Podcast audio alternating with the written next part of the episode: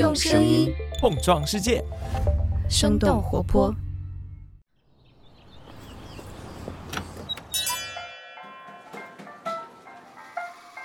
您的生动早咖啡好了，请慢用。嗨，早上好呀！今天是二零二二年的八月二十四号，星期三。这里是生动早咖啡，我是来自生动活泼的梦一。几条商业科技轻解读，和你打开全新的一天。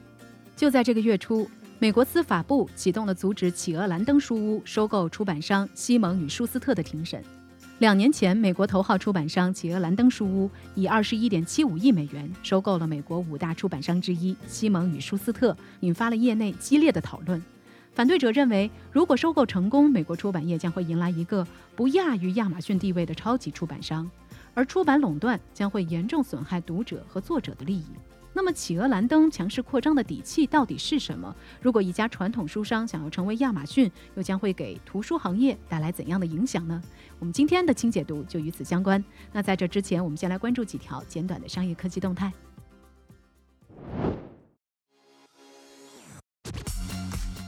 我们先来看看微博上线的一项新功能。八月二十二号，根据微博管理员发布的信息，微博将会在近期上线一个新功能，将在个人主页展示这名用户在其他微博下面发布的评论。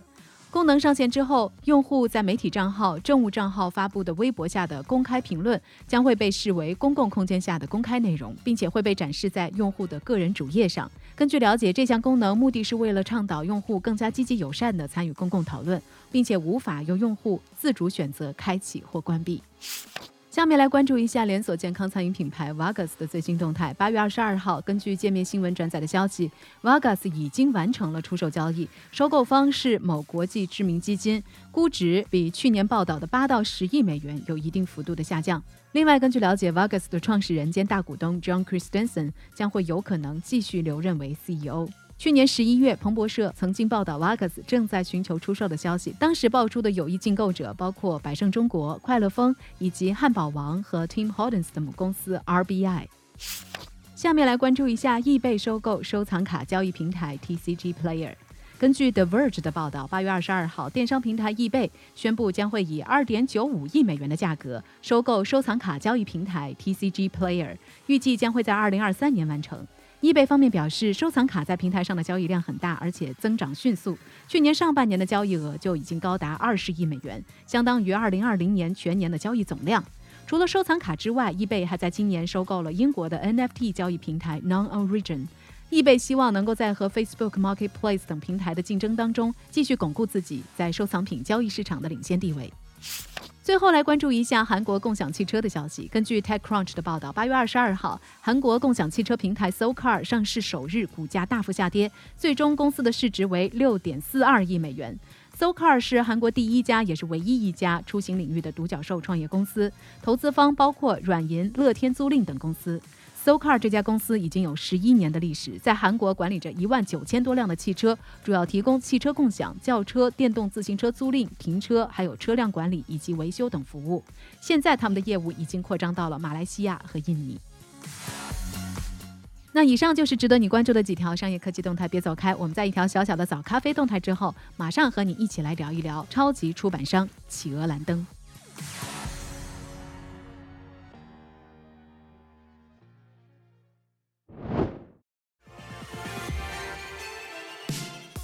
嗨，你好呀，我是梦一。胡同来信是我们生动活泼推出的 newsletter，每周三封。主播和监制们会在信中来聊聊节目之外的内容，比如说没有在节目当中出现的信息，最近商业科技新闻背后的一些思考等等。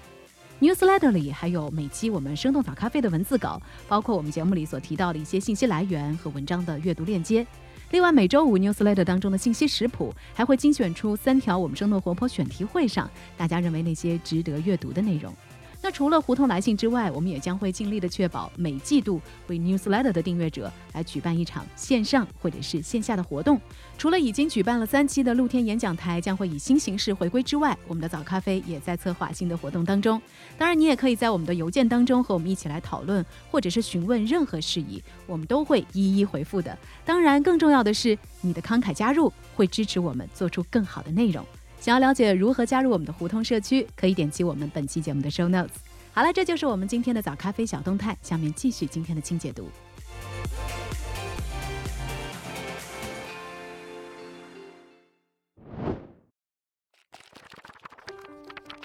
for me books have always mattered because of the chance they give me to just escape 欢迎来到今天的清解读美国司法部启动了阻止企鹅兰登书屋收购出版商西蒙与舒斯特的庭审，这是国际出版业的一个历史性的时刻。福布斯近期的文章分析到，一个来自出版行业的并购，引发了拜登政府迄今为止最重大的反垄断举措。二零二零年的十一月，美国头号出版商企鹅兰登书屋以二十一点七五亿美元收购了美国五大出版商之一西蒙与舒斯特。这项交易马上受到了业内的强烈反弹。部分的反对者认为，企鹅兰登可能将会控制美国一半以上的出版市场，成为超级出版商，并且形成垄断。去年年底，美国司法部提起诉讼，要求阻止这笔交易。就在这个月初，业内的一些重要的出版人、文学经纪人，甚至是一些作家，比如说 Stephen King，都出席了庭审。他们对这次收购可能造成的一家独大提供看法。这场历时两年的争端也将会在今年秋天落下帷幕。在成为超级出版商的野心之下，企鹅兰登已经是非常成功的大众图书出版公司。他们标志性的企鹅商标和封面设计，也帮助它成为了书迷中认知度最高的出版商之一。在美国，企鹅兰登的营收已经超过了其他四家头部公司的总和。他们旗下三百多家出版分社，几乎覆盖了所有的题材和种类，所出的书常年霸榜各类提名和热销榜单。那么，为什么企鹅兰登还要以高于对手三倍的价格收购另一家出版社呢？原因之一，争取更多旧书的版权。企鹅兰登的高管在出席庭审的时候表示，出版是一门充满冒险的生意，哪怕是行业头部所出版的图书当中，也只有百分之三十五是盈利的，其中最为畅销的那百分之四的图书，贡献了公司六成的利润。另一方面，出版公司为了能拿到有成为畅销书潜力作品的出版权，需要和其他公司竞争，并且支付巨额的预付款。比如说，企鹅兰登就曾经为米歇尔·奥巴马自传的《成为》这本书开出了六千五百万美金的天价。另一方面，一本书是否畅销是无法预测的，许多投入大量资源的书在市场遇冷，但是，一本二十年前出版的书也可能一夜翻红。在疫情的冲击之下，许多出版商为了控制成本，选择减缓出版新书的步伐，转而去发掘旧书的价值，尤其是经典或者是契合当下舆论的作品。疫情之下，美国读者也表现出了对旧书格外的喜爱。在2020年企鹅最畅销书榜上，你甚至还可以找到1969年出版的儿童绘本。在以重版为主的情况之下。拥有作家数量更多、题材更广的旧书版权，对于一家出版公司来说非常重要。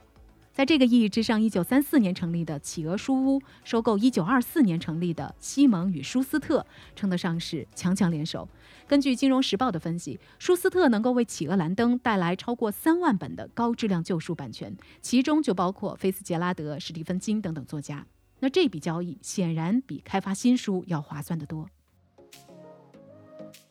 原因之二，企鹅兰登的超强实力。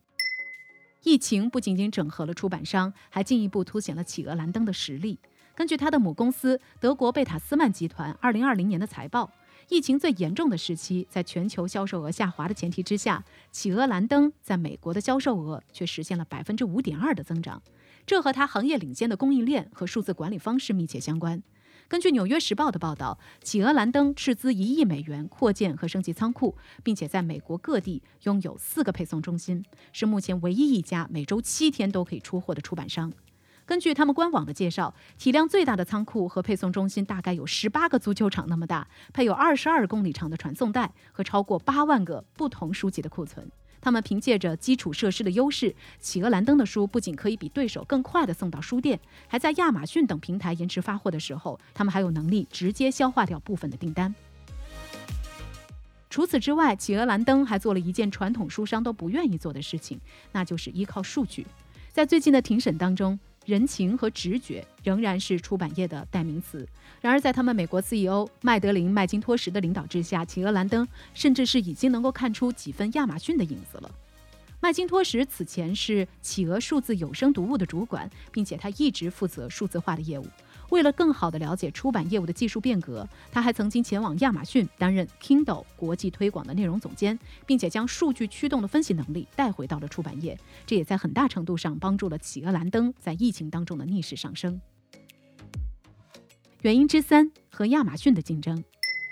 对这场收购来说，亚马逊毫无疑问就是房间里的大象。自2011年以来，亚马逊积极拓展印刷图书、电子图书和有声读物方面的出版业务。他们凭借着高效低价的流程和自身完备的推广销售体系，也吸引了大批的新书资源。根据图书行业研究公司 Codex Group 的数据，亚马逊在线上成人新书销量当中占比达到了百分之七十二，在所有新书的销量当中占比百分之四十九。这也就直接冲击了以实体书销售为主的出版公司。以亚马逊主推的言情小说为例，美国出版商协会的数据显示，二零一七年出版商从言情小说的类别当中获得的收入比二零一三年下降了百分之十六。就在同一年，五大出版商之一的哈珀柯林斯以读者偏好变化为由，关闭了他们旗下五个和言情小说相关的项目。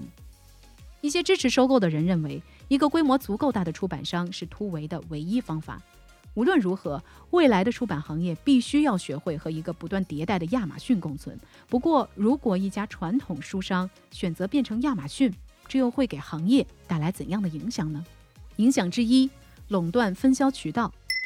一些观点认为，变强之后的企鹅蓝灯并不利好于传统出版，甚至有可能通过和亚马逊的合作来为自身谋利。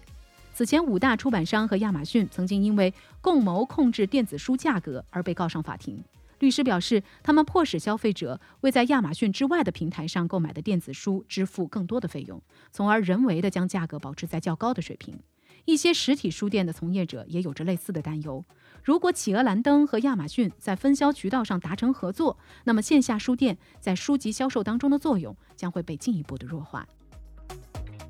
影响之二，作者收入的减少。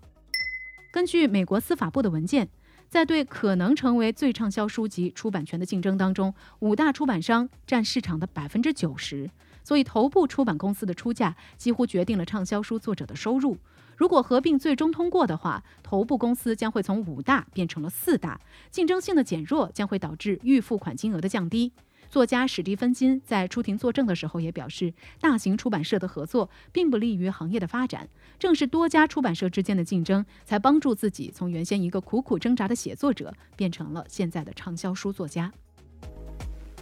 影响之三，行业多样性的下降。其实不仅仅是收入，创作者所受到的影响还可能因为文化背景、种族、性别而不同。此前，相关从业者在社交媒体上发起各种活动，呼吁不同背景的作者公开自己的预付款金额。结果发现，少数族裔、女性作家等群体在收入、出版方意愿和营销支持上都是处于弱势。根据出版社 Lean Low Books 二零一九年的研究报告，美国出版业百分之七十六的从业人员都是白人。头部公司对于一些群体存在系统性的偏见。那随着超级出版商的出现，作者们恐怕会在多样性上进一步的丧失话语权。那聊到这儿了，也想来问问你：你曾经购买过企鹅蓝灯这家出版公司的书吗？在买书的时候，你会留意或者是会偏爱某一家出版社吗？你觉得一直在自嘲夕阳产业的出版行业能否找到和电商共存的方法呢？欢迎你在我们的评论区和我们一块儿来聊聊。好了，这就是我们今天的生动早咖啡。那我们在这周五一早再见啦，拜拜。这就是今天为你准备的生动早咖啡，希望能给你带来一整天的能量。如果你喜欢我们的节目，欢迎你分享给更多的朋友，这会对我们非常有帮助。同时，你也可以在公众号和微博。搜索“生动活泼”，声是声音的声，这样就可以了解更多与我们节目相关的信息啦。生动早咖啡，期待与你下次再见。